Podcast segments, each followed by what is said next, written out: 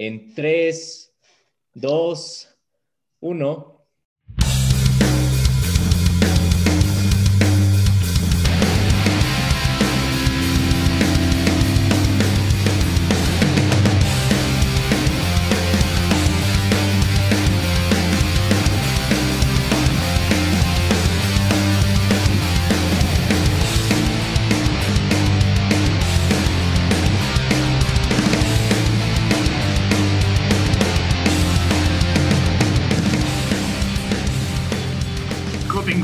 Comenzó, comenzó la huevada. ¿Qué tal? Muy buenas tardes, días o noches, dependiendo de dónde nos escuchen.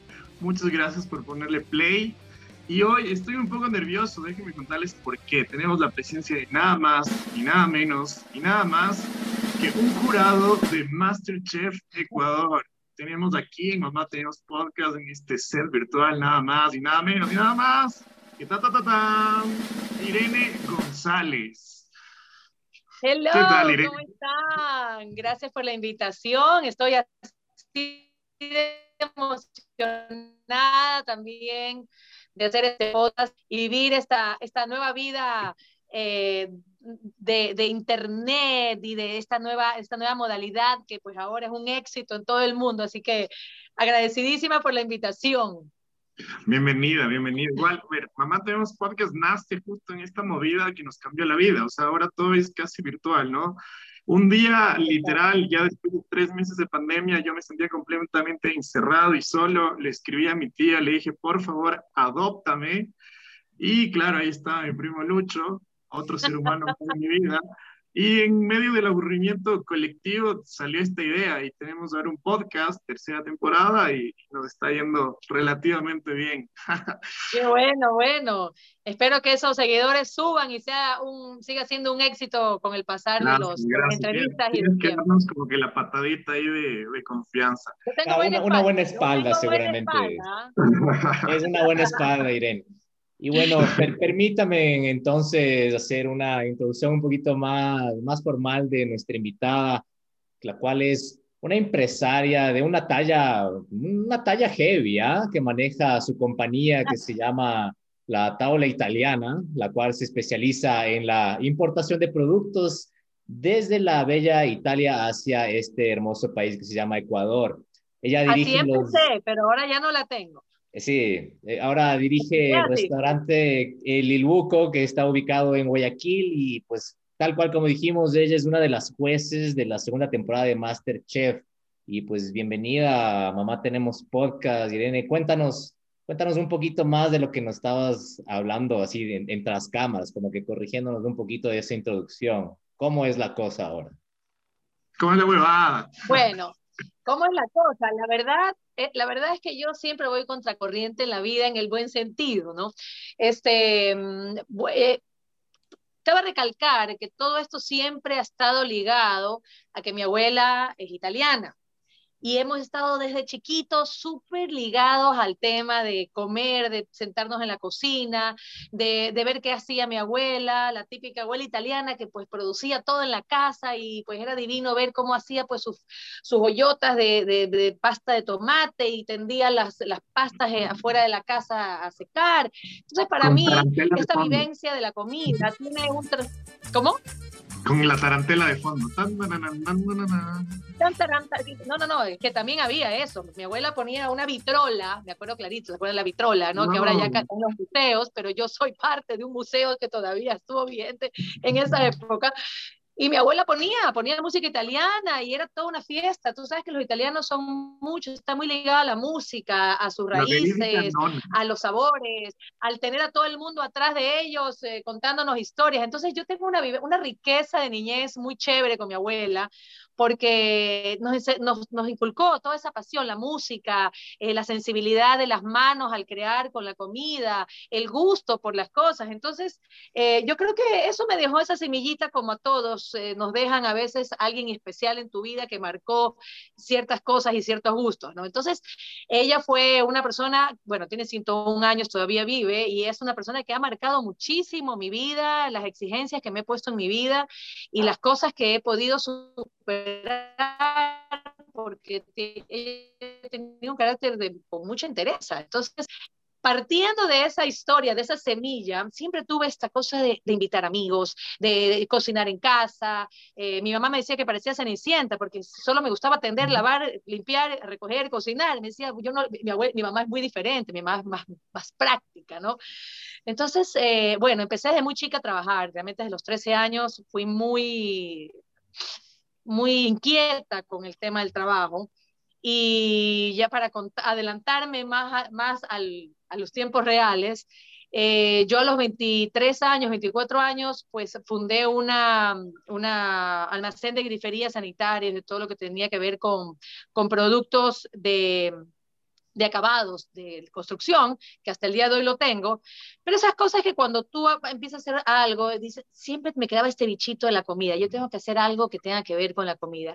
Y decidí como que poner los huevos no en una sola canasta y decidí diversificar mi vida de profesional, entre comillas profesional, y dedicarme a ver algo que tenga que ver con la parte gastronómica. Entonces decía, bueno, ¿qué puedo vender? ¿Qué puedo hacer? Y digo, bueno, la comida nunca nunca está de más en la gente, que empecé a buscar cosas como para supermercados, alimentos para supermercados, y de una cosa a otra, como estuve muy ligada al tema italiano, dije, bueno, voy a buscar cosas en Italia que eh, pueda yo vender y traer a los supermercados. Y así empezó mi vida gastronómica, eh, comprando e importando productos de Italia y vendiéndolos a los supermercados, a hoteles, restaurantes, y así empecé esta vida hasta que me llegó a, a Masterchef.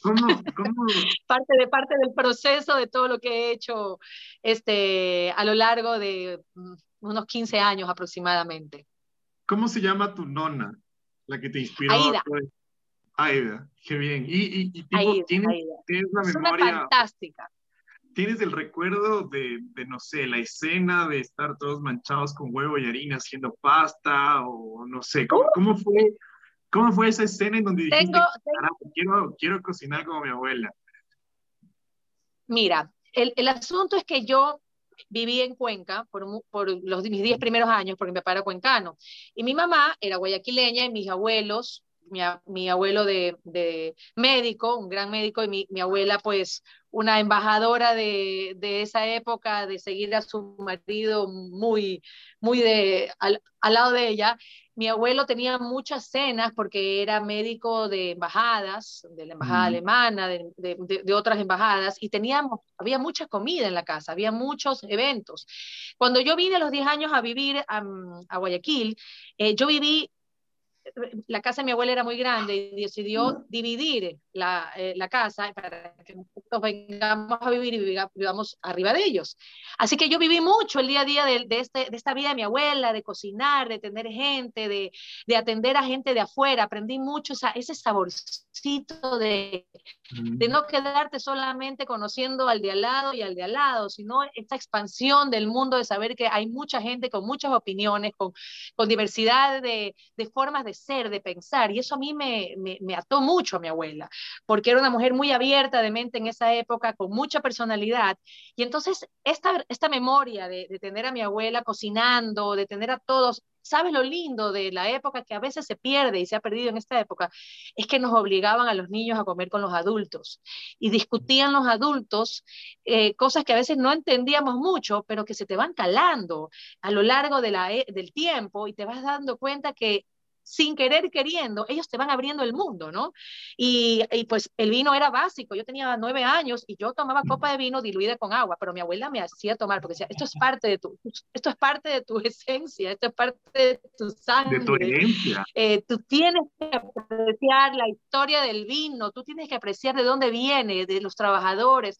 Entonces, era maravilloso porque aprendías mucho, aprendías no solamente la cocina, aprendías de dónde venían todos los productos, cómo el amor que tenías que tener y el respeto por la naturaleza, porque finalmente esos alimentos llegaban a tu mesa gracias a mucha gente que trabajaba tras ellos.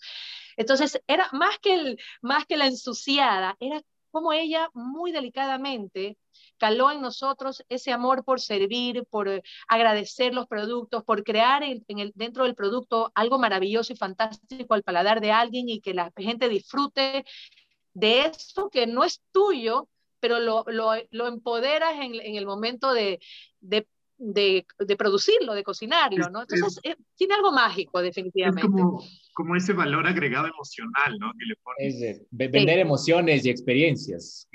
Claro. Total, porque no solo era la comida, era de dónde venía, de que valoremos que era un tomate todo lo que tenía que hacer un tomate para llegar a tu mesa y saber que ese tomate era valioso de, de alguien que salía primero de la naturaleza y que alguien lo plantaba para que llegue a tu mesa y que tú lo disfrutes y lo disfrutes en compañía, porque siempre decía mi abuela, nunca se come solo, se come compañía, acompañada.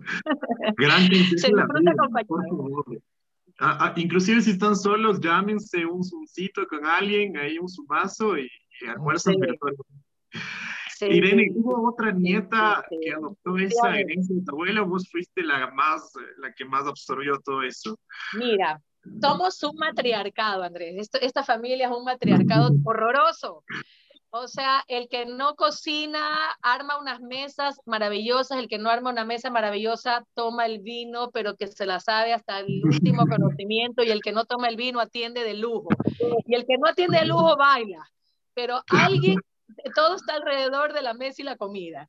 Y sí, tengo, tengo bueno, mis tías, todas mis tías eh, cocinan espectacular.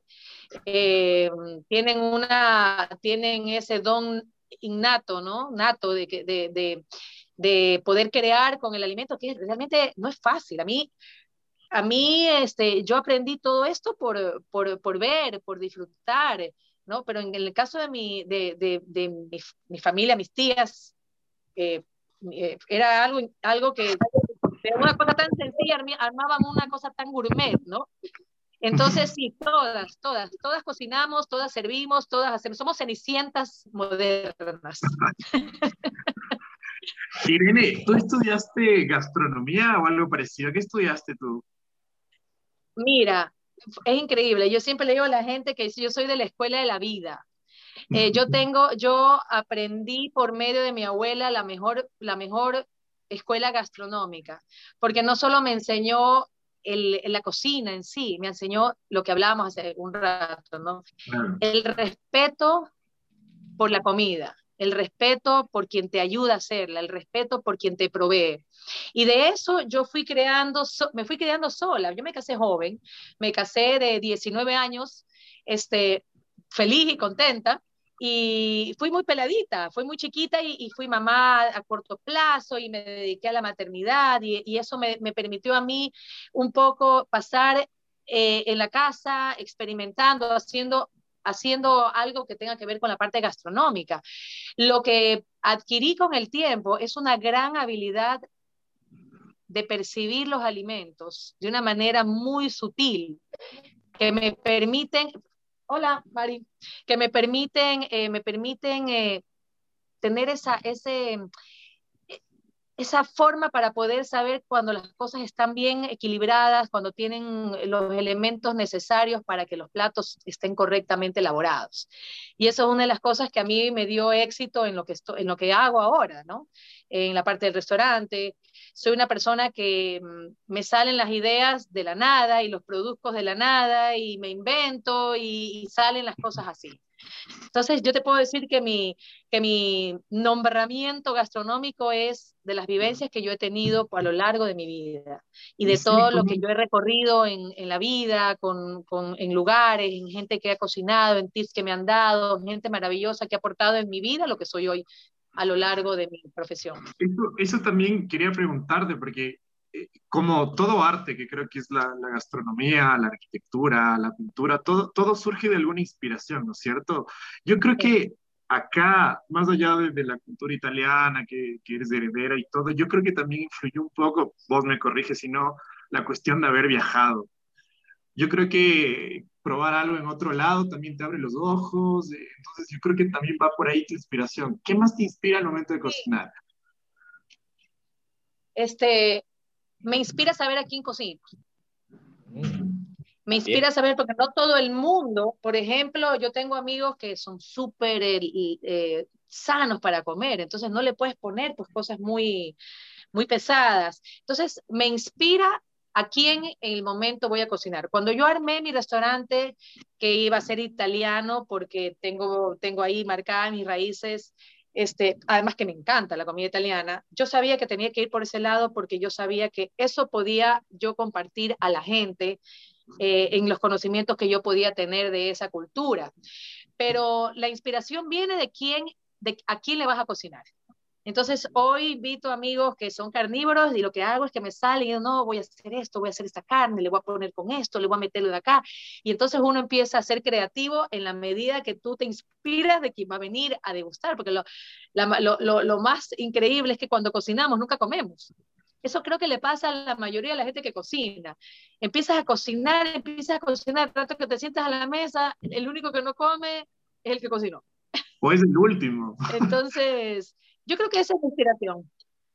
¿Ah? O es el primero, el que come primero antes para saber si todo está ok.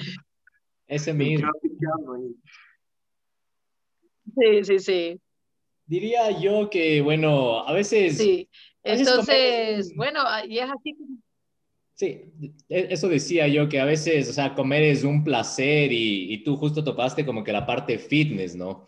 Y el día de hoy se subió el episodio de que lo, en Masterchef, de que los participantes debían hacer un plato fitness. Pero ahí, o sea, creo, que había como que un poco de, de, choque o conflicto, porque no, no creo que muchas personas conocen qué es un plato fitness, ¿verdad? ¿Qué era lo que, lo que, ustedes ahí eh, encontrar? Algo como que bajo en carbohidratos, eh, menos grasas, o, o, que sea, o que englobe toda esa parte de que mientras más colorido es más saludable, y tiene que saber rico. Claro, mira, es que a veces confundimos el, el plato fitness con el plato dietético. Y ahí hay una confusión, porque la gente cree que comer algo sano, comer algo que esté restringido de muchos elementos para bajar de peso. Un plato fitness es un plato que te aporte eh, calóricamente lo necesario y que tenga los elementos y el equilibrio necesario para que aporte a tu cuerpo las, eh, la, parte nutricional que necesita. Eso es un plato fitness. No es un plato dietético que digo, yo quiero bajar porque estoy, tengo sobrepeso. No, es comer saludable sin tener que restringirte en platos de porciones muy pocas, muy, muy, muy, eh, de, de muy poca porción. Entonces, ¿qué es lo que buscamos? Primero, que sea un plato que tenga elementos como proteína, carbohidrato, eh, vegetales, ¿no? Y que tenga un equilibrio de porciones y además, y al final de todo, que te luzca de una manera que te invite a comer, porque la persona que, que, que, no está acostumbrada a un plato equilibrado o que no come legumbres, tienes que invitarles como los niños chiquitos, ¿no? Que les contes por ahí, le pones un tono y se, se distrajo con el tono y se lo comió. Entonces, lo que buscábamos era eso, un equilibrio entre eh, las porciones, eh, la familia de, sus, de, los alimentos y que luzca un plato bonito y que sea un plato pensando en algo gourmet. Que no sea el plato que tú hiciste en, la, en el día a día de tu, de, tu, de tu familia y lo serviste, sino que se eleve a un, a un plato de sea más atractivo. Total, totalmente de acuerdo. Pues yo bueno, yo soy nutricionista y estoy muy a favor de la parte de que comer es un placer. Tú lo podrás hablar mejor que yo. Y, debe ser tratado como tal. Incluso hay varios estudios en los cuales comentaban que cuando tú haces una dieta, tienes como que ese concepto de que tiene que tener un inicio y tiene que tener un final. Y, no es así. Si nos basamos en el principio de que comer es un placer, debería ser un estilo de vida que engloba en sí totalmente a que tú puedas llevar ese, esa alimentación y que se ajuste a los objetivos que tú estás teniendo a la larga. Si bien es cierto... Justamente, yo le decía, discúlpame que te interrumpa ahí. Sí. sí. Lo que, te, lo, que, lo que te iba a interrumpir es que yo lo que le digo a la gente a veces, ya, ok, hiciste dieta y bajaste de peso, ¿y ahora? ¿Cómo vas a vivir de aquí a dos, meses, dos años, 20 años? No, no vives de ensaladas. Imposible. segundo, segundo, es muy difícil porque, porque, porque la dieta, a ver, en muchas ocasiones, em, eliminas ciertas, ciertos alimentos, y tú lo conoces como nutricionista, eliminas ciertos alimentos para poder ayudar a que el metabolismo se acelere y, pues puedas eh, quemar eh, la grasa o pues eh, eliminar lo, lo, que te resta de peso. Pero eso no es realmente la vida misma. la vida es alimentarse correctamente y la vida es tener un cuerpo sano y equilibrado y que todos los componentes que están en la naturaleza tú los puedas asimilar de una manera correcta. Ese es, eso es un plato que le podemos decir el bien llamado ahora o mal llamado fit es un plato que, que, corresponda con los niveles calóricos de acuerdo inclusive a, a, tu, a, tu, a tu tamaño, a tu forma de vivir, a, a muchas cosas. No, no, la gente se toma esto como que si fuera para todos y no es así tampoco. Claro, muchos piensan como que, bueno, si es que es un plato fitness, como veía en, en la presentación de algunos platos, bueno, tiene que ser sin grasa, tiene que ir ensaladas, tiene que ir como unas cuatro lechugas ahí y, y, como decíamos, no, a veces la vida pasa y ciertas veces no, no sería bueno, incluso para la parte eh, psicológica o social, eh, restringirnos, perdernos eventos, eh, perdernos motivos especiales en los cuales podemos celebrar y todo tiene que tener un equilibrio ahí, ¿cierto? Yo hay, hay, hay, un lema que yo siempre digo, hay un lema que yo siempre digo y que lo tengo así y, a veces la gente me dice, ay, la verdad es que eres cosas así. Yo siempre digo, no hay que vivir como enferma, para morirse sano. Es verdad. Amén. ¿Me explico? O sea, vives toda la vida como enferma limitándote. ¿Y dónde está el disfrutar del momento que eres mayor, que tienes situaciones que impiden con algo, dices que vivir de tanto para llegar a lo mismo. No hay vivir como enfermo para Hay que disfrutar. Yo creo que el equilibrio en la vida es todo. Todo en todo. Equilibrio al trabajar, el tener el tiempo para trabajar y disfrutar y también el tiempo para descansar y, verse entre amigos, el tiempo para comer rico y, comerse un postre que tanto te gusta, porque eso estimula tu, tu estado emocional, estimula tu, tu energía, tus ganas de, de hablar, de vivir. O sea, es que hay cosas tan simples en la vida, por eso yo también digo, hay que disfrutar los encantos de la vida simple, porque en las cosas más simples están los grandes placeres. Y una de esas es comerte tres cucharadas de un chocolate derretido que te morías de ganas. ¡Cómetelo! Basta, Cómetelo. No, no, no, no, no, no, no, pero no exageremos comiéndonos todos los días, lo que digo la gente. Sí, eh, hasta, comer. Entonces, es tener equilibrio. Y yo creo que la vida es tan fácil vivirla con equilibrio. Equilibrio es la clave de todo. Y es por eso que el episodio de hoy de Mamá Tenemos Podcast y los anteriores episodios son auspiciados por Santor Nutrition, el nutricionista quien se ajusta a las necesidades de las personas e incluso a los gustos. Tal cual lo mencionamos aquí y con uno de los jueces de Masterchef, no se puede vivir de ensalada. Por favor, tengamos una alimentación con profesionales que saben hacer una buena alimentación. Eso es muy importante. El otro día hablábamos con un influencer que decía, yo como soy influencer, soy estándar, o sea, es una cómica, es una comediante, y decía, yo como soy flaca y soy influencer, voy a empezar a dar como que tips de nutrición sin saber, ¿me explico? Entonces no va por ahí. También deben como que eh, ser conscientes de que es uno mismo y deben como que guiarse por la forma y consejería de un profesional, obviamente. Ya que topamos Masterchef. Oye, mira, yo, yo conteniendo, yo teniendo el restaurante, Andrés, yo teniendo el restaurante, me doy cuenta, te das... El restaurante es un, es un gran consultorio psicológico, siempre le he dicho. Eh, tú te das cuenta mucho de, de, cómo vive la gente, de cómo, de cómo educa a sus hijos. Mira, yo me he dado cuenta de la cantidad de padres eh, que van al restaurante, sientan a su hijo, bueno, ahora con mucha pena y me, se me parte el alma, ve que el niño placa la tablet, ¿no? Y come como robot. Y no come como robot cosas que al menos digas, bueno, es un robot saludable. Eh, por favor, papas fritas y no, pollo no, porque sea frito, porque... Y digo, pero si estamos empezando de la educación desde nosotros mismos, y después nos estamos quejando que el niño está enfermo, que el niño tiene sobrepeso, que el niño se duerme en la clase, que el niño no tiene concentración, y te das cuenta de los que los valores nutricionales se van perdiendo por comodidad. Yo lo he hecho porque soy madre ya de tres viejos, pero, pero qué importante que es crear conciencia desde chicos a los niños la mesa. la importancia de sentarse en la mesa, y no estamos hablando de la mesa con lujo, estamos hablando de sentarte con tus hijos y enseñarles a comer, a comer ni siquiera a comer tradicionalmente. Nadie, ningún chico ahora, yo te estoy hablando que, sin exagerar, un 15% de los niños que van a mi restaurante comen ensalada. Es todo frito, papa frita. Y eso que en mi restaurante yo no hago nada frito, todas al grill, todos son con productos frescos, al estilo mediterráneo italiano, ¿no? Mm. Pero yo ya sé que tengo reservado pues las papas, que tengo que freírlas, porque hay muchos niños que comes mucho. Te estoy hablando de niños de tres años, cuatro años, que todavía tienen todavía hay, es la posibilidad de, de, que los, de que se enrumben correctamente la alimentación. Entonces yo sí te puedo decir que hay, un, hay una comodidad y un, un tema instantáneo de, servir, de, de, no, de, no, de no sacrificar un poco el tiempo.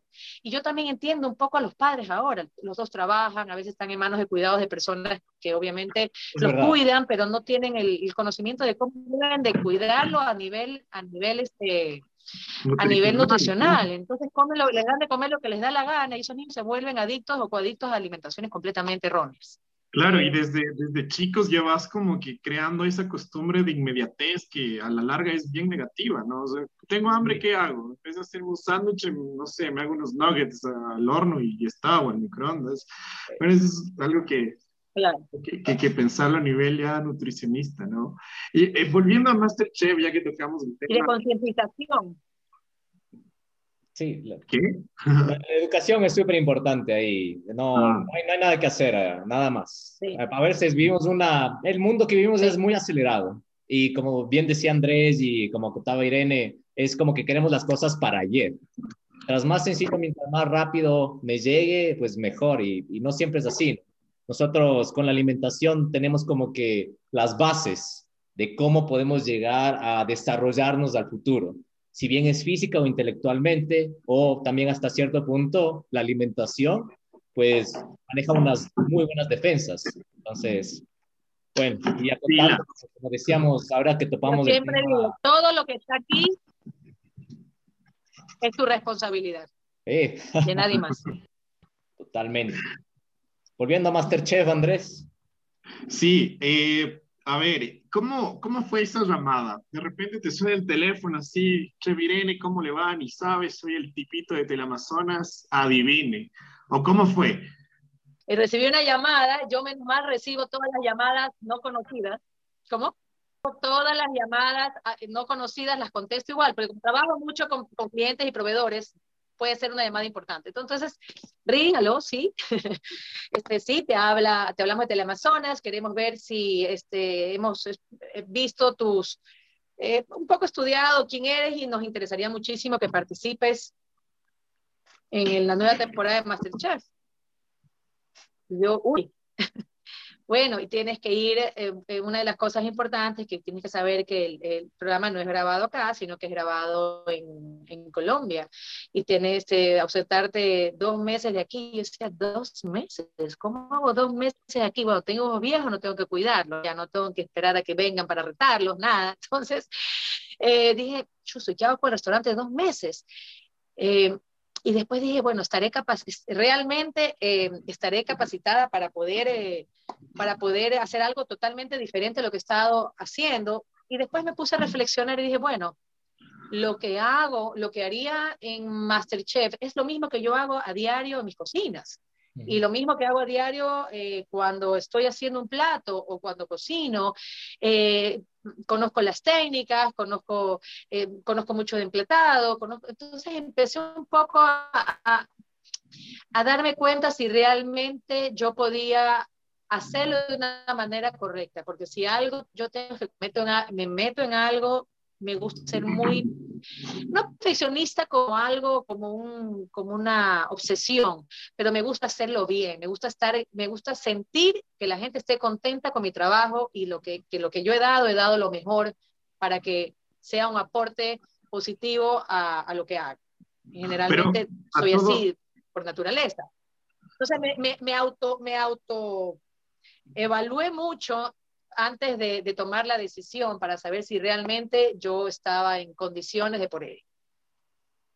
Y, bueno, lo hablé con mis hijos, lo hablé y bueno, recibí la segunda llamada de Telemesonas y pues ahí un poco eh, pulimos ideas y ya, se dio sí.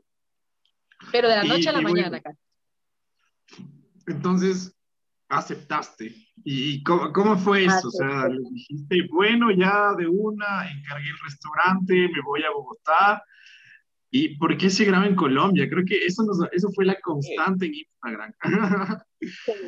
Mira, no solo se graba eh, Ecuador en Colombia, sino también Colombia, Chile y antes México. Los estudios de grabación y todo el setting que tienen es espectacularmente ambicioso en cuanto a, a, inversión y en cuanto a profesionalismo. Eh, yo no estoy muy involucrada en la televisión y recién hoy lo he hecho por este tema, pero ellos ya tienen seteado todo el formato de poder manejar. Acuérdense que, la, que Masterchef es una franquicia, ¿no? Y, y maneja formatos muy estrictos. ¿No? y que tienen que ser cumplidos de una manera muy estricta. Eh, yo no, me, no, he entrado mucho en el tema de por qué no se puede hacer acá o no, pero sé que es, un, es, un, es una inversión muy grande, ¿no? Eh, tanto así que más bien los sale más barato llevar a los participantes y hacerlos vivir allá todo ese tiempo que, que hacer toda esta inversión acá. Y yo me imagino bueno, en esta época por la pandemia no pudimos venir. tengo entendido y lo sé que el año pasado, en la primera temporada, venían con todos los participantes acá y grababan todas las escenas que eran los retos de campo en los maravillosos lugares que tenemos en el Ecuador. Lamentablemente este año, por esta situación, se tuvo que grabar el 100% allá. No es la idea de Masterchef Ecuador, pero por las situaciones que se dieron, tuvieron que grabar allá, porque lo lindo de todo esto es ver lo maravilloso que tiene nuestro país y demostrarle al mundo lo lindo que tiene nuestro país. Lamentablemente, tú sabes que las situaciones ahorita son muy complicadas y hay que irse a adaptando. Entonces, eh, se tuvo que grabar el 100% en Bogotá. Pero Chile lo hace y tengo entendido que México lo hacía, pero ahora ya México lo va a empezar, creo que este año ya lo hacía ya, me parece, no, no estoy tan segura. En Argentina también hubo un Masterchef como de famosos, no sé si lo, lo, lo estaba siguiendo. No, de Argentina no, estuve siguiendo México, España que me encanta, Chile, Colombia, ahora Colombia Celebrities, que Jorge está haciendo ahorita Celebrities en, mm en ya su décimo Masterchef, es un, es un máster en Masterchef ya, Jorge Rauch. ¿Cómo? Eh, bueno, entonces llegas a la televisión. ¿Qué tan difícil fue para ti adaptarte? ¿Te adaptaste? ¿Te sigues adaptando? ¿Puedes contarnos algunos bloopers, correcciones? Fue, fue porque eh, yo trabajé en televisión hace muchísimos años, o sea, tenía 17, 18 años y trabajé eh, un par de años en televisión. Y de ahí ya me dediqué a mi vida profesional, eh, me dediqué a toda la parte de, familia y ya, ahí quedó el tema. Cuando yo llegué, primero que todo, pues era, bueno, me van a dar libreto, ¿cómo es? No, el primer día vino el vestuarista, eh, pues vio las medidas, vio mi, me habló conmigo para saber cuáles eran mis gustos, etcétera, etcétera. El día siguiente vino la parte de imagen, de maquillaje y peinados, a ver qué es lo que, cómo, cómo era mi, mi rostro, de qué manera yo me manejaba con el pelo, etcétera, etcétera. Y el tercer día yo estaba sentada a las 7 de la mañana, maquillada y peinada, parada en un set con Jorge y Carolina, que son una maravilla de compañeros de trabajo y además ya ven, bueno, Jorge con un background de, de, de, un masterado en Masterchef y Carolina ya con, un, con un, una eh, capi, digamos, un, eh, temporada de Masterchef, eh, ya pues a su, a su, a su haber. Y venía esta, esta nueva aquí, pues primero pues con toda la incertidumbre de cómo iba a ser, de qué personalidad iba a tener, de cómo, cómo iba a manejar el tema y me paré ahí y empezaron 5, 4, 3, 2, 1, grabamos. Yo, y, eh, el libreto, ¿qué leo? ¿Dónde digo? No, no, no, aquí es de tú, habla tú di tú, aquí tú tienes que explayarte, aquí no queremos eh, guiones, aquí no queremos nada, queremos que todo salga natural, lo cual es así. Todo lo que tú ves ahí, no hay, no hay ni siquiera equivocaciones prácticamente, porque todo se corre así, ta, ta, ta, ta, ta, ta, ta, ta. Entonces, ese es increíble. Yo miraba así, tenía a Jorge, me decía, tú sigue, tú eres excelente, tú tienes una personalidad. Yo le digo, fue mi coaching, porque lo tenía al lado mío siempre, y le digo, tú eres un malvado, porque cada vez que tú hablas, me toca después a mí hablar y tú ya te has explayado con todo. no sé si se daban cuenta, pero Jorge estaba siempre antes que yo.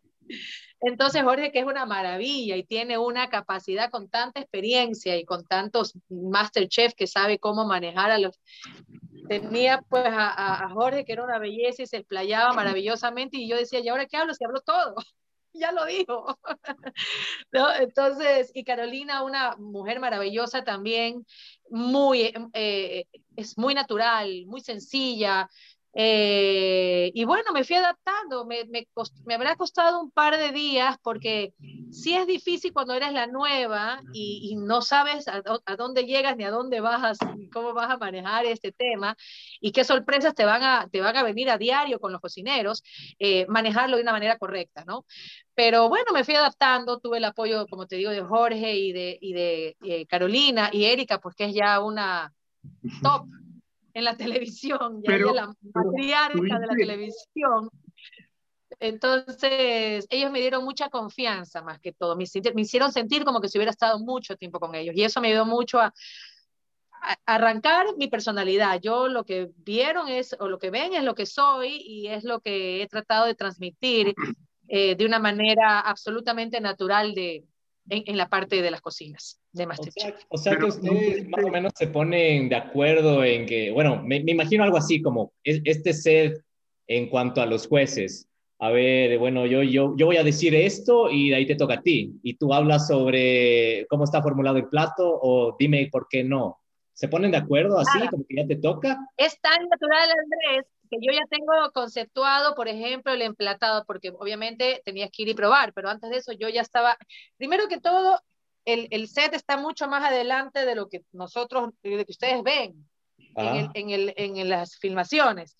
Entonces, a veces no logras escuchar lo que dice y tú puedes, tiendes a, puedes tender a repetir algo que ya lo dijeron, pero bueno, es coincidencia porque en el paladar está finalmente la crítica, ¿no? Y, lo, que, lo que cuando algo está acentuado, que no está bien elaborado, es obvio que, que, que, eso te va a sentir en el paladar. Si tú comes unas papitas fritas con mucho salto, estaban ahí, en el, ahí al, al paladar, ¿no?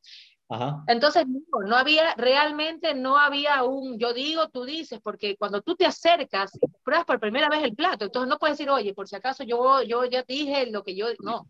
Okay. Ahí tú vas, creándote el concepto en el momento que pruebas el plato. Y no es que repite, a ver, acomoda el plato, no. Ya le metiste la cuchara y tú sigues. Porque eso es lo bonito de Masterchef, es que rueda de una manera natural, tan natural, que todo lo que nosotros hablamos, absolutamente todo, es sin ningún concepto preestablecido.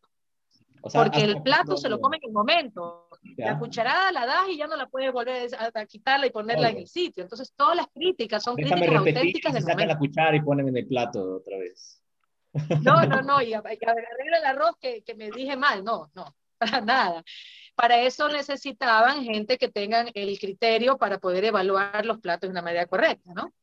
Y puedas dar una evaluación de verdad consciente porque ese, esa persona está sacando lo mejor de sí en ese plato. Los nervios, la, el tiempo. Miren ese... Eh, por una falla muy sencilla que menos nos esperamos y nos ha dolido muchísimo a veces. Es el que, el que se evalúa. Tú puedes haber tenido un recorrido maravilloso, pero te caíste en uno y te fuiste, porque ese, esa, así es el formato del concurso. Sí, es, es Imagínate si, si, Imagínense lo, lo, difícil que sería juzgar en cada programa el quiso bien, el quiso mal, el quiso bien, el quiso mal, el quiso bien. Sería un shampoo terrible. Claro. Si tú ves que un cocinero cocinó bien 10 veces, el otro cocinó 7, pero el otro se equivocó dos veces, mm, no tanto, ¿cómo evalúas un cocinero así? Entonces yo creo que el formato de la franquicia es muy buena porque definitivamente el que se equivoca es el que se va. Como cuando juegas cartas, tú puedes haber ganado un montón de veces, te equivocaste, sacaste la mala carta, te fuiste por mejor jugador que seas. Entonces, eh, claro, a veces la gente no lo comprende de esa manera y dicen, no, debía haber salido el otro porque él ha venido cocinando. Es que, es que nosotros nos quitamos el chip de lo maravilloso que fue ese cocinero durante 10 cocinadas. El chip es el del momento claro. y eso es lo que se juzga. O sea, no, no, no es como en el colegio que, bueno, sacaste 20. Ahí te doy otra oportunidad, vaya, vaya, bueno.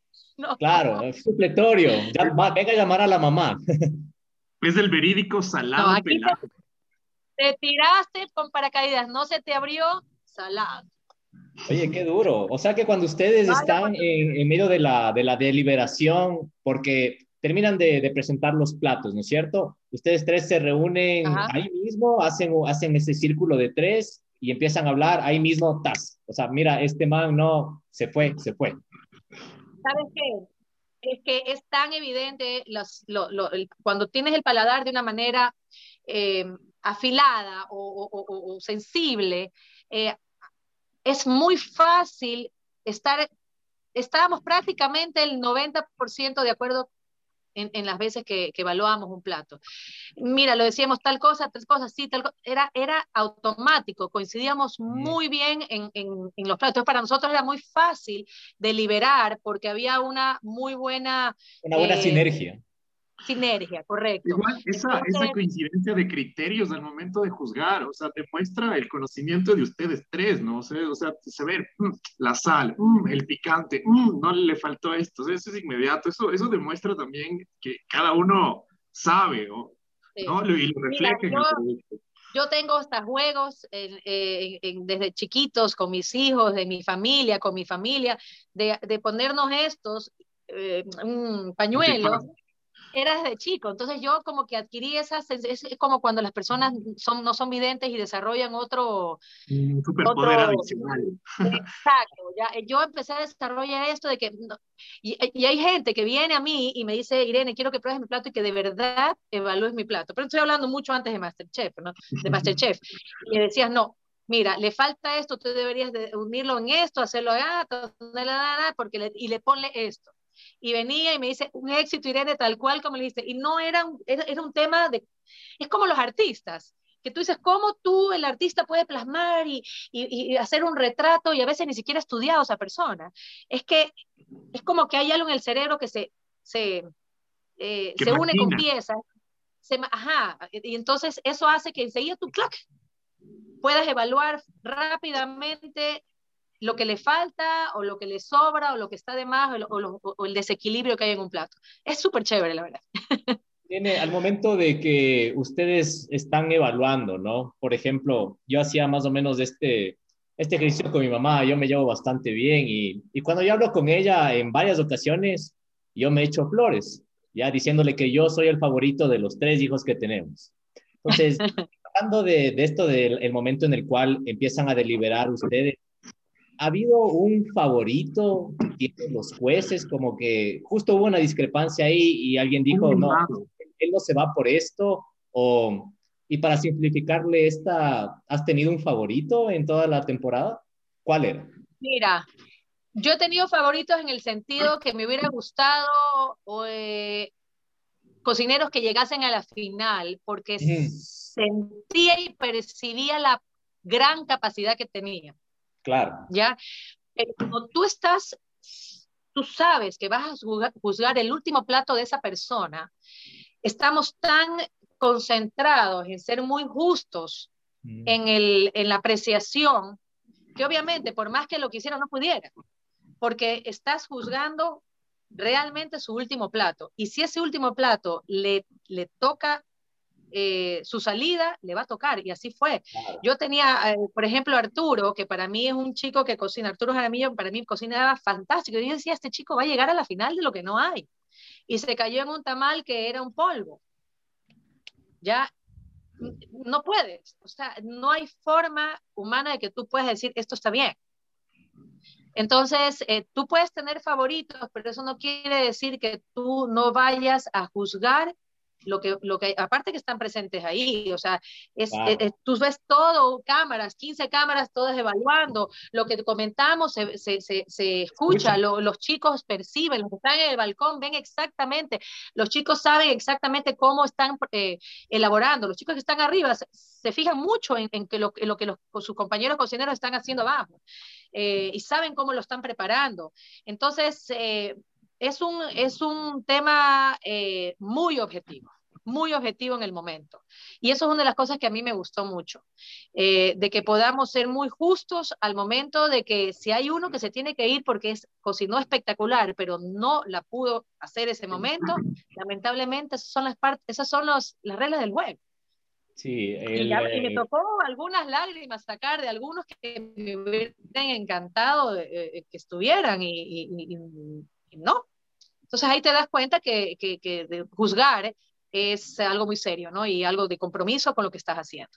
Sí, como que acotando ya y, cerrando esta última partecita, eh, una de las preguntas que, que, van bastante bien con estas y de los seguidores de Instagram es, eh, ¿invitarías a algún participante a trabajar en tu restaurante? O sea, ya, sabemos que, que, a Suzuki tal vez no, porque a él se le fue el picante en esa ocasión que casi te mata.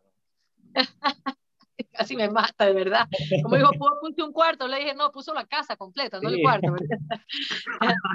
este, no, no, mira, yo les, yo les he dicho a todos que el buco es una puerta abierta para todos los que quieran venir. Inclusive hemos, hemos conversado con algunos que los he invitado a hacer una casa abierta gastronómica para que cocinen eh, abiertamente en, en, el lugar. Yo tengo una pérgola que es preciosísima y yo he hecho algunas veces que hago cocina abierta. Yo le digo cocina abierta al sentido de que tú cocinas en el momento y todos los comensales están viendo y luego tú pides el plato que estás cocinando. Entonces, mi, mi, idea es darles apoyo a los chicos acá para que puedan ser creativos y hacer una cocina abierta con ellos y, y, y que puedan cocinar y, y, hacer una, una, un día agradable con los comensales, no solamente la cocina desde adentro, sino que puedan preguntar, que puedan cocinar, que puedan dar sus tips. A, mí me gusta mucho yo soy una persona cero individualista. A mí, yo como equipo, y eso se lo puedes preguntar a mi equipo de trabajo que tiene desde el día uno que yo empecé este negocio que fue hace, mi restaurante, este que tengo ahora, eh, hace 13 años, son las mismas gente que trabajan desde hace 13 años. Este, si yo siento que mi equipo está bien y que mi equipo está hacia adelante, yo me siento igual de responsable que ese equipo funcione a la par. ¿ya? Entonces, cuando yo veo a chicos que tienen todas estas ganas, esta pasión de, de cocinar, me encanta saber que yo les puedo dar un espacio para que ellos se luzcan, no que me luzca yo, que ellos vayan, cocinen, hablen con la gente y se hagan un, se un nombre que ya lo están teniendo, porque no necesitan hoy por hoy, mm, solamente necesitan sus habilidades y sus aptitudes para, seguirse, para seguir creciendo, porque tú sabes que ahora con, con Instagram, con Internet, con, con todos los medios de redes, eh, crece como espuma, ¿no? Este, pero les he invitado, volviendo al tema, les los he invitado para que vayan a cocinar y que eh, inclusive les he dicho, si necesitan hacer pasantías, uno de ellos les dije, encantado, ven, ven y hacemos pasantías acá. Eh, están las puertas abiertas. Y cuando vienen chicos de afuera, eh, de estudiantes, inclusive ahorita tengo una pasante que está estudiando en España y está ahorita de pasante hace dos meses en mi, en mi cocina. Este, yo estoy abierta para todo el que quiera crecer y que quiera disfrutar, porque es parte de enriquecerse uno mismo, ¿no? El poder saber que la otra persona también está empujando el carro hacia adelante. Y yo puedo a veces ser como el, la llavecita que prende ese motor. Me encanta es una buena iniciativa, sobre todo para, o sea, que tu jefa sea así de aperturista siempre va a ser positivo para el que, ve, siempre el que quiere meterle onda y meterle voluntad va, va, a crecer, ¿no? Eso siempre va, siempre que alguien te empuje para hacer algo, siempre va a ser positivo, creo yo. Siempre. Esa patadita Lo importante es, yo siempre les he dicho que en la vida hay que tener dos, dos elementos importantes. El sentido común y la actitud. Porque tú puedes tener mucha buena actitud, pero si no tienes el sentido común para saber, a ver, yo hago esto, pero no tengo que hacer esto, porque sea, o puedes tener mucho sentido común, pero, ah, yo quiero hacer esto, pero no, es que no sé cómo hacer, ¿no? Para mí, estos dos son unos elementos que son unas armas poderosas al éxito. Y al éxito no te hablo de que ser millonario, al éxito de lo que tenga sentido en tu vida. No, yo a mí, yo, yo pasé muchas situaciones en mi vida, a veces la gente me decía, ay, pero ¿para qué? Ay, pero ¿por qué vas a...? Porque mi sentido común me dijo que seguir adelante con esta actitud que me va a hacer sobrellevar la situación y yo voy a salir. Entonces, las dos cosas son como amigos súper íntimos tuyos cuando tú quieres hacer algo, emprender algo, salir de una situación, eh, mirar la vida con otra, otra objetividad, sentido común y, actitud son los mejores amigos. Imprescindibles consejos, ojo, actitud y sentido común. Irene, yo te quiero preguntar sobre los platos. Más o menos, tú tienes un plato que se te ha hecho muy difícil de elaborar, tienes un plato favorito. ¿Cómo uno le pone nombre al plato? Eso te llama muchísimo la atención. Estamos hablando de mi negocio en sí, ¿no? ¿Verdad? De mi restaurante o de los platos en general. En general, en general. O sea, en general de, de, tu carrera gastronómica, si un plato se te muy difícil de elaborarlo o por ahí llegó un, cliente muy besos, de, no sé, con monóculo y que te dijo, no, ¿sabes qué? Yo probé esto en Italia y no, no sabe igual. Mira, primero tú tienes que creer mucho en tu paladar, porque el paladar es muy subjetivo para todo el mundo. Y esto te voy a poner como una, que ya me he hecho hasta psicólogo en el, en el, en el, el restaurante, ¿no? Tú puedes hacer en un mismo plato, el, el, el, cliente uno de una mesa te pide un risotto al fungi, por ejemplo. Y el cliente dos de otra mesa te pide el mismo risotto al mismo momento. Entonces, como estás haciendo para el mismo momento dos, tú elaboras dos risotos, los divides por la mitad y se los entregas a cada uno en el mismo momento. Si una persona viene con una actitud preocupado, estresado, viene discutiendo, viene con problemas o simplemente viene mal genio, ese cliente me va a tener un problema que va a decir, me gustó, pero hubiera querido que esté más espeso. No, eh, le faltó. Y el otro que viene feliz con su enamorada, viene con su familia. Irene, el mejor risotto que me he comido en la vida. Eso pasa, y pasa mucho. ¿Ya? Eh, por eso es que eh, es, una responsabilidad tan grande cocinar, porque tú puedes haber hecho un plato espectacularmente bueno. Y la actitud de la persona que viene de una manera cargado de algo negativo, por decirlo negativo, siempre le va a ver el pelo plato. Entonces, tú tienes que creer en lo que tú haces y tienes que creer en que tu plato si, crees en que tu plato está bien hecho, tienes que defender, entre comillas, el plato, no es que vas a ir a pelearle al Señor. Simplemente decirle, Señor, lo lamento mucho, ¿qué, otra cosa le puedo, le, puedo ofrecer? Pero yo sé que esa persona está cargada de algo que yo no, no lo voy a contentar, dándole alguna explicación. Entonces, lo más difícil que se me ha hecho a veces es que aprendí a que tú tienes que creer en lo que haces. Eh, obviamente siendo profesional, pues no crees que haces un huevo frito y ya porque crees que lo hiciste tú y estás creyendo que es, no, no, no, con técnicas, con, con todo lo que se merece el respeto de la gastronomía bien elaborada, pero tienes que creer y convencerte de que tu plato está correctamente bien elaborado, porque siempre vas a tener el yin y el. Pero tienes que al final de la vida, al final del, del día, sumar si tu, si, tu, si tu lado bright estuvo mejor que el dark ¿no? Y ese es, la, ese es el compromiso más grande que uno tiene con uno mismo cuando uno es restaurantera, ¿no? Yo he ido a, restaurantes fantásticos, de estrellas Michelin en Francia, que me han recomendado y me han invitado, y al rato rato dije, ¿y esta sopa de cebolla? La comí mejor en la casa de mi tía, ¿no? Entonces, el paladar es muy, muy, muy, muy personal pero tienes que creer en que tu plato está bien hecho. ¿Y cuál, es tu plato ¿Y favorito? cuál es mi plato? ¿Cómo le pongo los nombres a mis platos? ¿Cómo le pongo mis nombres a mis platos? Tú sabes que, bueno, en el caso personal mío, yo le pongo nombres que tengan que ver con algo italiano, ¿no? Para que luzca, por ejemplo, le pongo el nombre de una ciudad, si es característica un plato mediterráneo, le pongo un plato con un nombre del sur de, de Italia, o le pongo el nombre del capo, o sea, cosas que tengan que ver con, con algo italiano para darle esa personalidad al, al lugar, ¿no? Este, pero yo hago mis platos para mi casa o cuando vamos con amigos les pongo nombres, les pongo nombres chistosos, dependiendo de cómo me salen, le hago un nombre chistoso. Eh, no, no, no, realmente es en el momento las cosas, no es así como, como nazca, como lo vi. Si le vi así con cara de montaña, le pongo el, el, nevado frío. Imagina que nos hubieras tenido que invitar a cenar a nosotros. ¿Cómo hubiera sido el plato de Luis? ¿Cómo se hubiera llamado el plato de Luis o mi plato? El plato de Andrés. ¿Por qué no hubieras hecho? No sé. Yo le hubiera dado el. Yo te hubiera puesto a ti rico plato. Te hubiera puesto así como carbohidrato, te hubiera puesto un buen chuletón que así que sea jugosito y algo de algo de ensalada.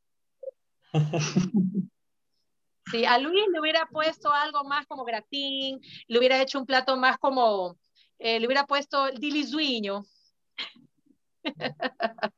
le hubiera hecho más como, como, como más proporcionado, un poquito más estético, le hubiera puesto un, colorcitos más sobrios y le hubiera puesto Luisinho.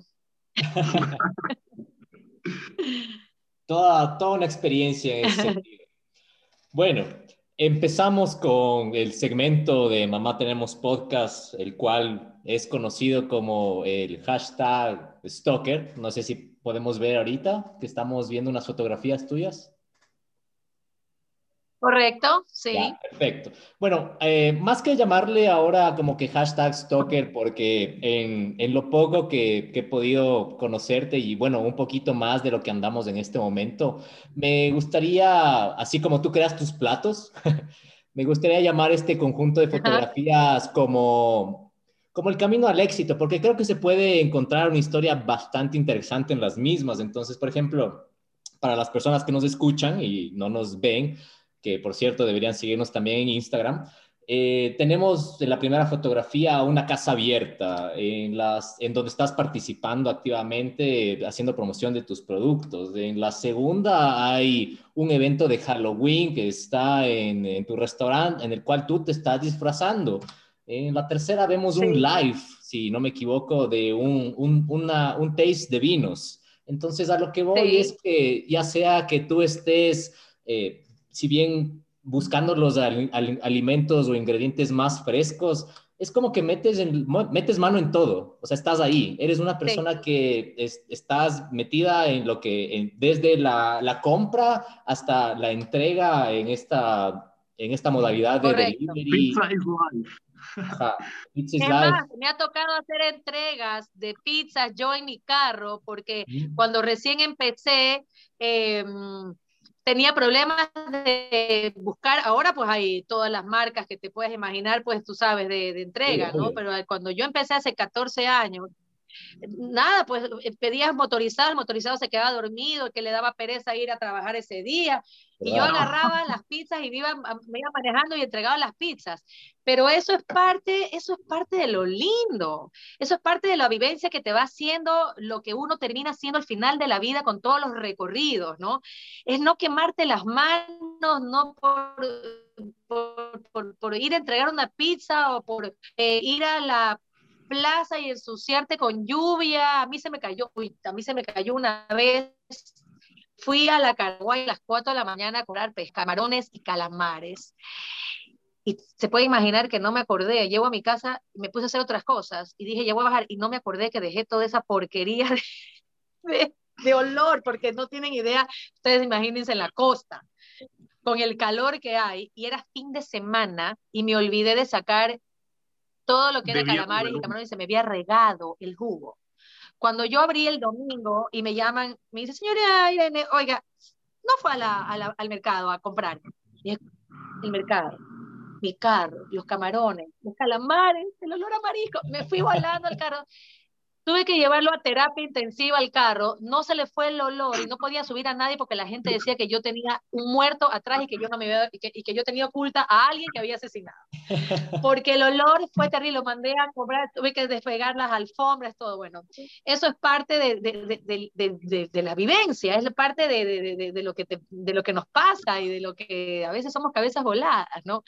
Pero sí, me encanta el tema de hablar con los artesanos, me encanta el tema, ahora estuve en playas, eh, me iba para la costa y vi que ahora están plantando uvas sin semillas en Ecuador, no tienen idea, dos dólares cincuenta la funda. Mm. ¡Qué rico! O sea, y te dices que, qué país tan bello, qué país tan rico.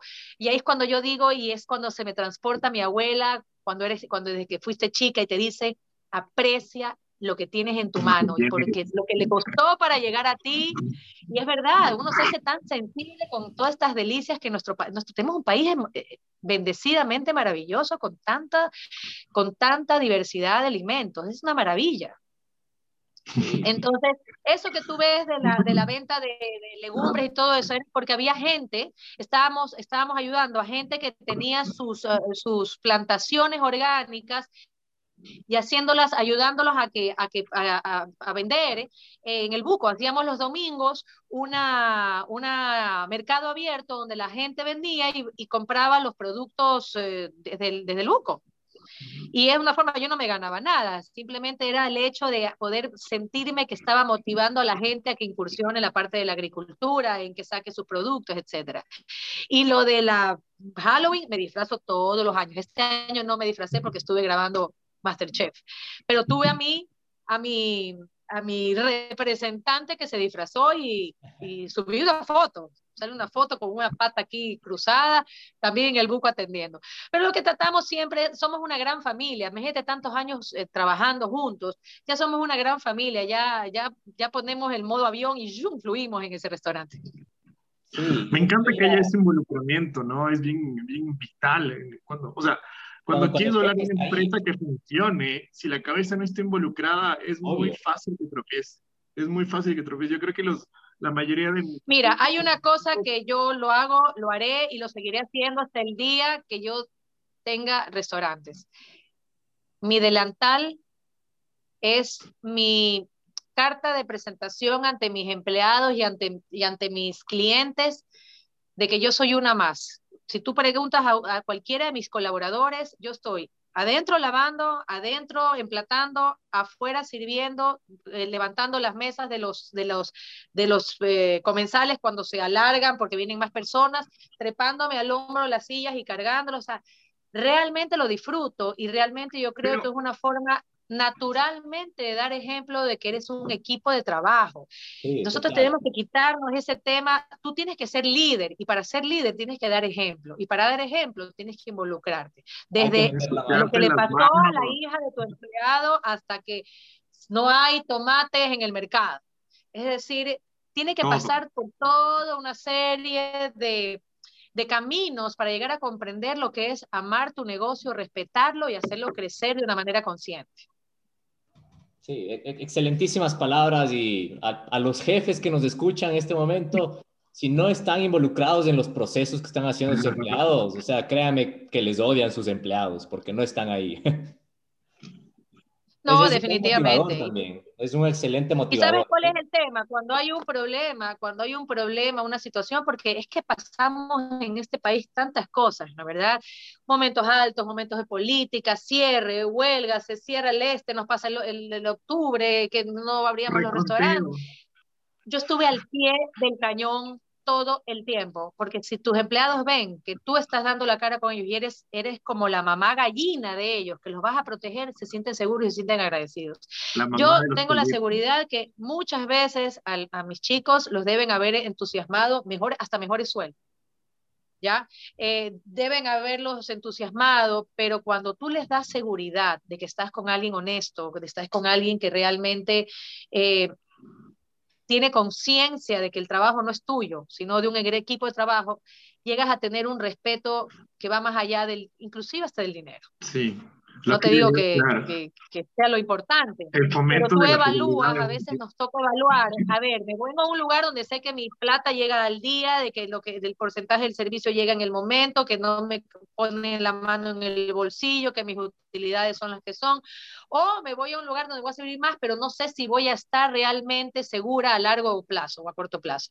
Entonces, yo creo que eso también es parte de la concientización de un equipo, es estar involucrado en todo y saber que estás, estás con ellos en las buenas y en las malas. Y cuando están en las malas, a veces nos ha tocado pasar re malas. Y he estado presente y lo estaré hasta el día que yo tenga la responsabilidad con mi trabajo. Sí, es muy inspirador. Dilo, dilo, dilo. Es, es, lo que yo iba a decir, como e, esa parte que, que, acabaste de mencionar es muy inspiradora y, o sea, te veo como que alguien que, que toma lecciones y que aprende demasiado. Y siendo Masterchef un programa que parece que se dedica más que nada a cambiar la vida de los participantes, de todos los participantes ahí, quisiera saber en qué cambia la vida de Irene como persona y como profesional. Eh, eh Sí, eh, tú me dices en qué cambia eh, mi vida después de Masterchef. Sí, en, lo personal y en lo profesional. Esa es tu pregunta. A ver, no puede cambiar en nada, porque mi esencia no va a cambiar por el éxito de Masterchef y por el éxito del restaurante. Este, yo soy y seguiré siendo Irene González, la que saluda, la que se involucra y la que se sienta en la plaza a conversar y la que va a la playa y se toma un helado y se come un, un corviche. Nada va a cambiar mi esencia por más éxito o por más presencia que tenga. Seguiré siendo la misma que ustedes van a ver hoy y espero que se acuerden de mí en 10 años si nos seguimos viendo. Seguiré siendo la misma. Y me conocen, seguiré, sigo siendo la misma de, de antes, con éxito o sin éxito. Para mí, Masterchef es una vivencia que aumenta mi percepción y mi responsabilidad como profesional de las cosas que tengo y tendré que hacer. Es algo más que le aumento a mi vida como un checklist a, a, las vivencias de Irene González.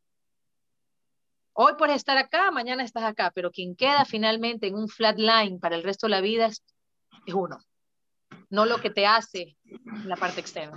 Eso te lo digo de corazón, no te lo digo con, ninguna, con ningún tipo de, de, de, presunción, ni, no, no, no, no, es tal cual como te lo digo. Si Irene González no se hubiera dedicado a la cocina, ¿qué hubiera hecho Irene González ahora? Si hubiera sido una persona que estuviera involucrada más en el tema social y en el tema de la juventud.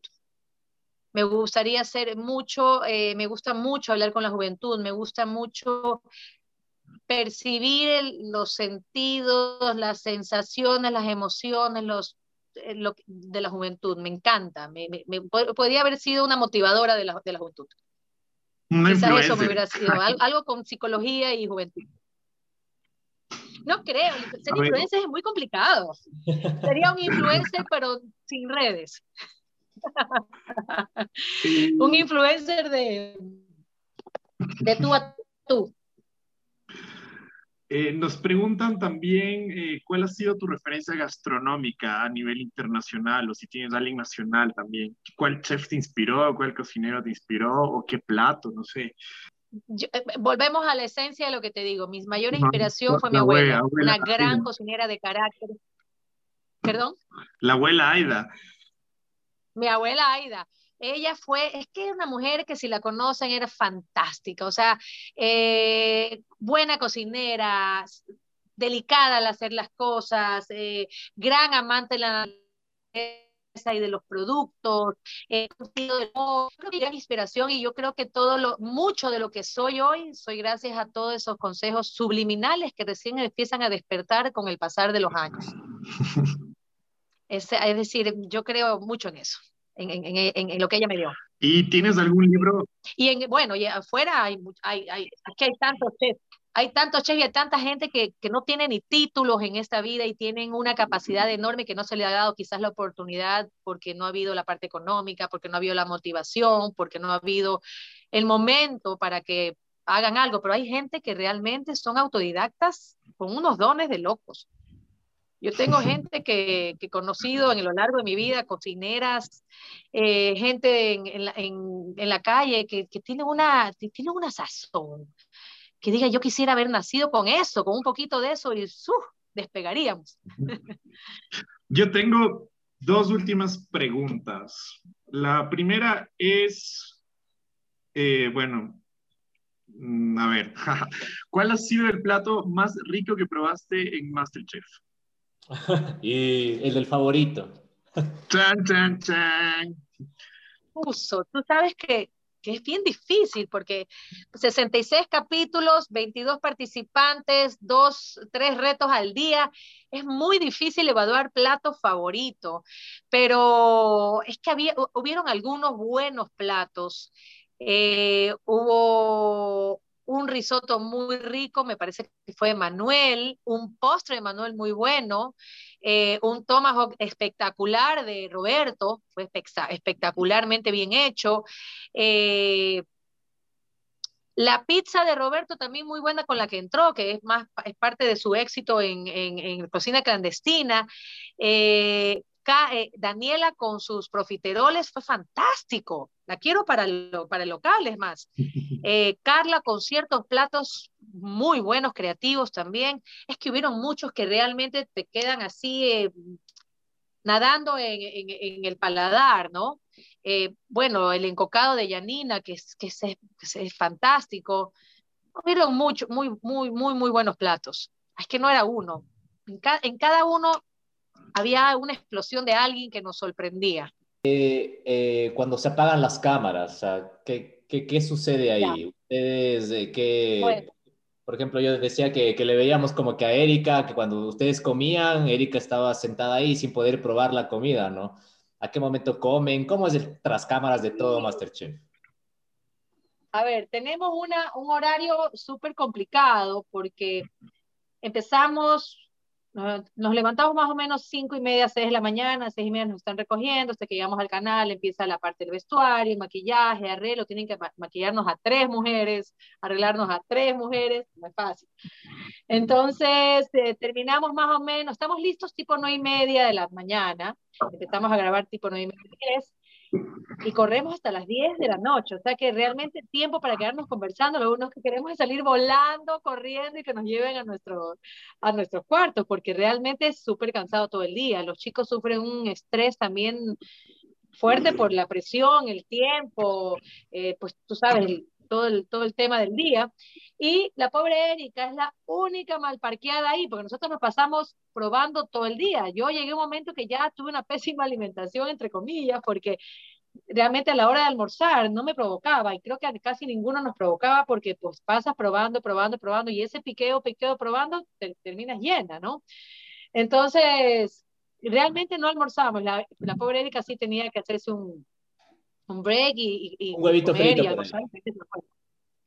este, así que ella, la pobrecita, nos miraba todo el mundo comiendo y, nosotros comíamos y, ella decía, pobre, me muero de hambre. Nosotros estamos acá, no podemos. Era la única, que tenía hambre, era la que no podía probar.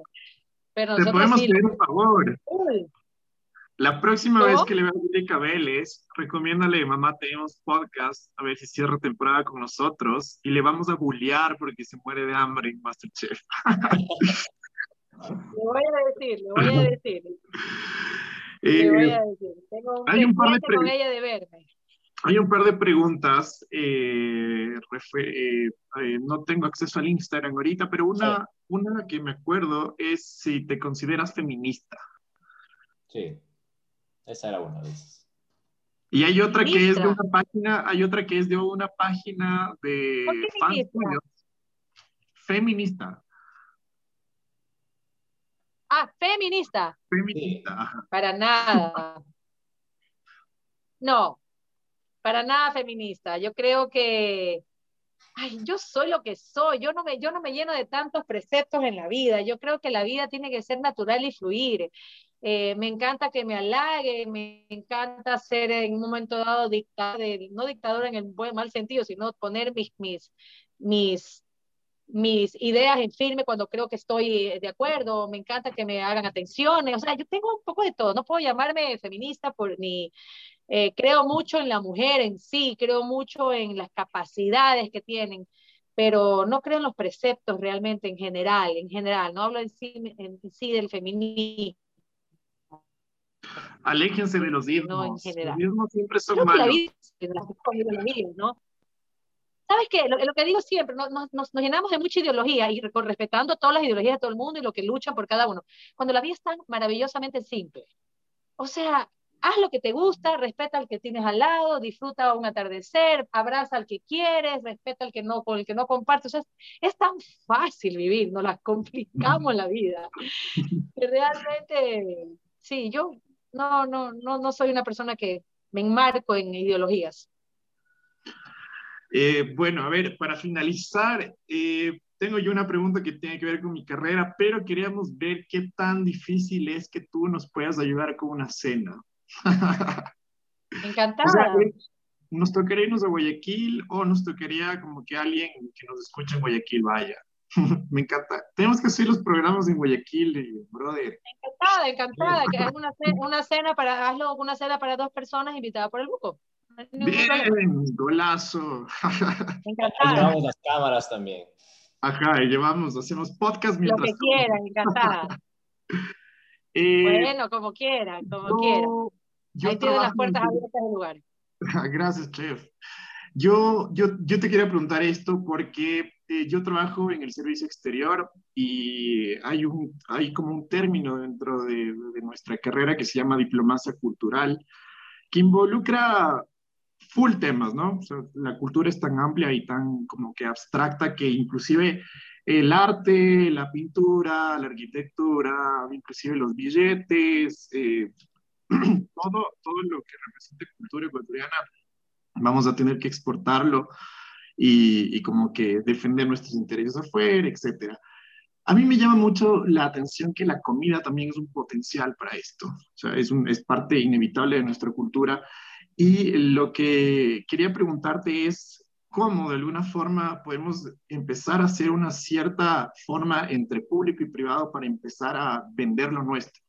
¿Qué quiero decir? Es comparándonos con Perú, que es una potencia gastronómica y que tenemos muchas similitudes a nivel cultural, ¿cómo crees que el Ecuador debe empezar a posicionarse en ese espacio que a veces los peruanos lo tienen muy encima o los colombianos también lo tienen bien exportado? Cómo el Ecuador se puede potenciar, porque tú has dicho todo este programa que tenemos productos, tenemos climas, tenemos zonas y tenemos, o sea, el material humano también, o sea, para empezar a competir. ¿Qué crees que nos ha faltado? ¿Qué crees que nos falta? ¿Y cómo podemos potenciar esto? ¿Cómo podemos llegar a ser embajadores gastronómicos de nuestra manera, no? Es, es, que eso depende mucho de los gobiernos también, ¿no? Porque no puede, e, e, es, es tan grande la, la, el potencial que, que, tienen los países en general, porque cada país tiene su fascinación. Y lo primero que tenemos que sentirnos es orgullosos de qué es lo que podemos ofrecer y dar nuestra identidad, ¿no? Eh, de lo que podemos tener. Eh, pero esto tiene que ser como un apoyo más grande, ¿no? Por ejemplo, hay países que abrieron sin costo de, de, de tributario a, a, hoteles de otro mundo, de, otro, de otras partes del mundo, hotel, cadenas de hoteles grandes. Estoy dando un ejemplo, ¿no? Este, porque querían desarrollar una zona que, que creían que era una zona difícil de desarrollar, pero que se podía desarrollar haciendo qué. Miren, tenemos esta, esta franja maravillosa de tierra, eh, quiero que vengan ustedes, la desarrollen, pero no les cobramos durante 20 años para que ustedes desarrollen esto y se hizo una, un lugar espectacular donde ahora es turístico, me parece que es Cancún. Ya, entonces, eh, yo creo que aquí necesitamos mucho la concientización del amor por lo que tu ciudad, por tu país, por lo que tienes, conocer lo que tienes.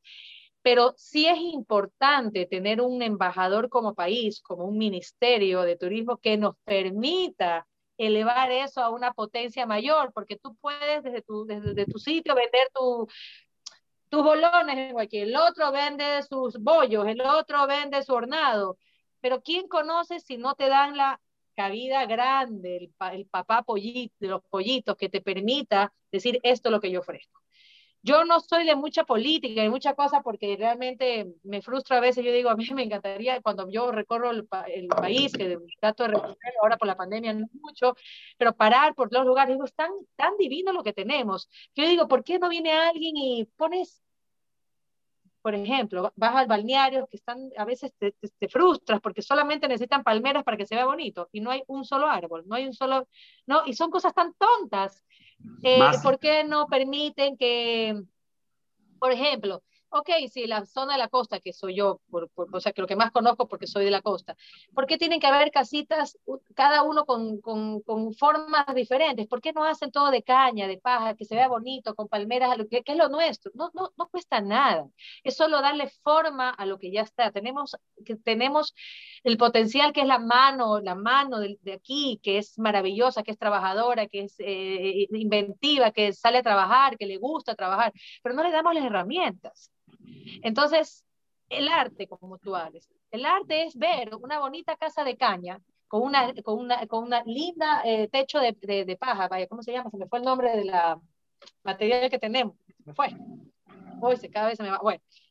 y tener unas lindas palmeras de coco afuera, que te plantes dos palmeras fuera de tu casa que no te cuestan ni dos dólares cuando están chiquitos.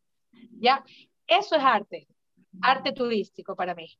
Entonces, no es que necesitamos tener los grandes edificios de Estados Unidos ni las supercarreteras de, eh, con todas las eh, megas infraestructuras inmensas, necesitamos enriquecer los espacios, porque el que viene quiere ese, quiere el enriquecimiento del espacio, los murales pintados, la persona bien arreglada, que sepa, que sepa vender su comida arreglada, que sepa saber, por el mexicano, Tú vas a México, es impresionante, la gente vive el turismo y como vive el turismo, sabe atender al turista.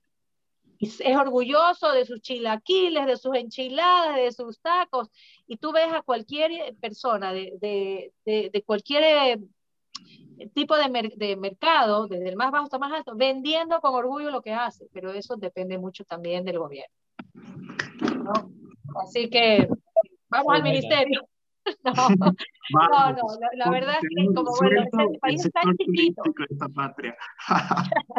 ¿Quién se quisiera este país que es tan chiquito? Puedes a, cuatro horas tienes la sierra, dos horas tienes el oriente, a tres horas tienes la costa, tienes una región insular, o sea, tienes un país chiquito con tantas cosas y tan rico y con una gente bella, porque tienes gente bella de trabajar. Lo que pasa es que nos falta ese padre, padre maravilloso que nos guíe hacia un buen camino.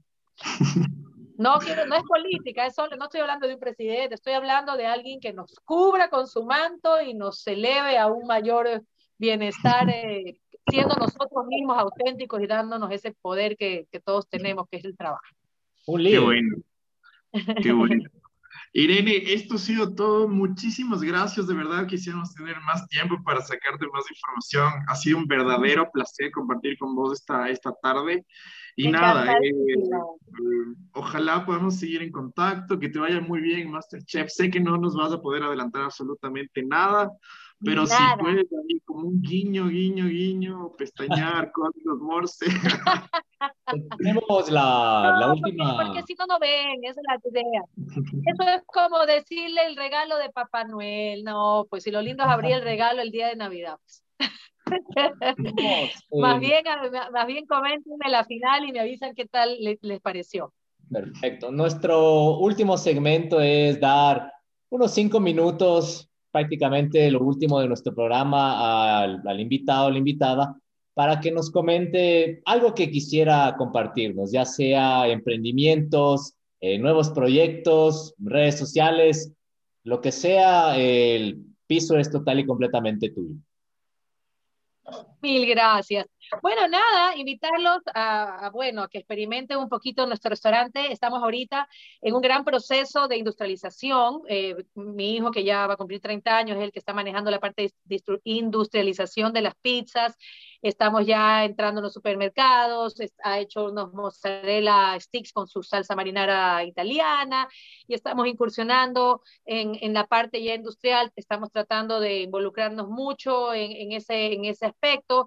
Eh, ya estamos en supermercados, ya estamos en mini markets, poco a poco, dependiendo de supermercados, porque ellos son los que deciden dónde posicionar, porque tienen su, ya su, su estudio de mercado, van a ir ingresando, incorporando nuestros productos a los diferentes puntos de venta en el país. Estamos en TIA, en Supermaxi, Megamaxi, en mi comisariato, y la idea es seguir creciendo en esa parte de que el buco se conozca no solamente como restaurante, sino que podemos hacer productos para la venta masiva. Ese es nuestro eh, proyecto que se fue desarrollando hace año y medio y es el que estamos haciéndolo eh, más evidente ya a nivel masivo. Y bueno, este, nada, seguir esperando que nos vean Masterchef, ya conocen un poco los insights de cómo funciona el tema, ya les hemos ilustrado algo y nada más, nada más viendo qué pasa este año y qué se puede hacer. ¿Cuándo hay la sucursal en Quito?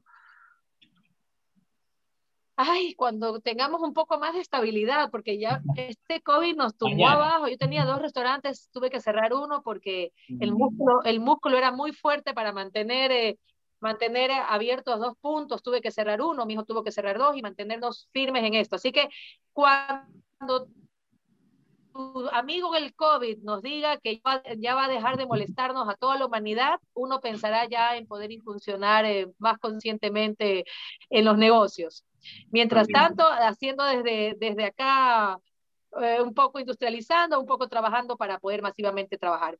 Y ojalá nos podamos abrir en, Quito, sería fantástico. ahora mi identidad tendría que irse para allá, tendríamos que buscar una Irene González que se ponga el delantal y levante las mesas y suba las sillas y, y se meta a lavar. De Guayaquil para el mundo, señores, Irene González. Muchísimas gracias. Me he divertido muchísimo y, gracias por esta apertura que, que nos dan acá los, a los masters chefs.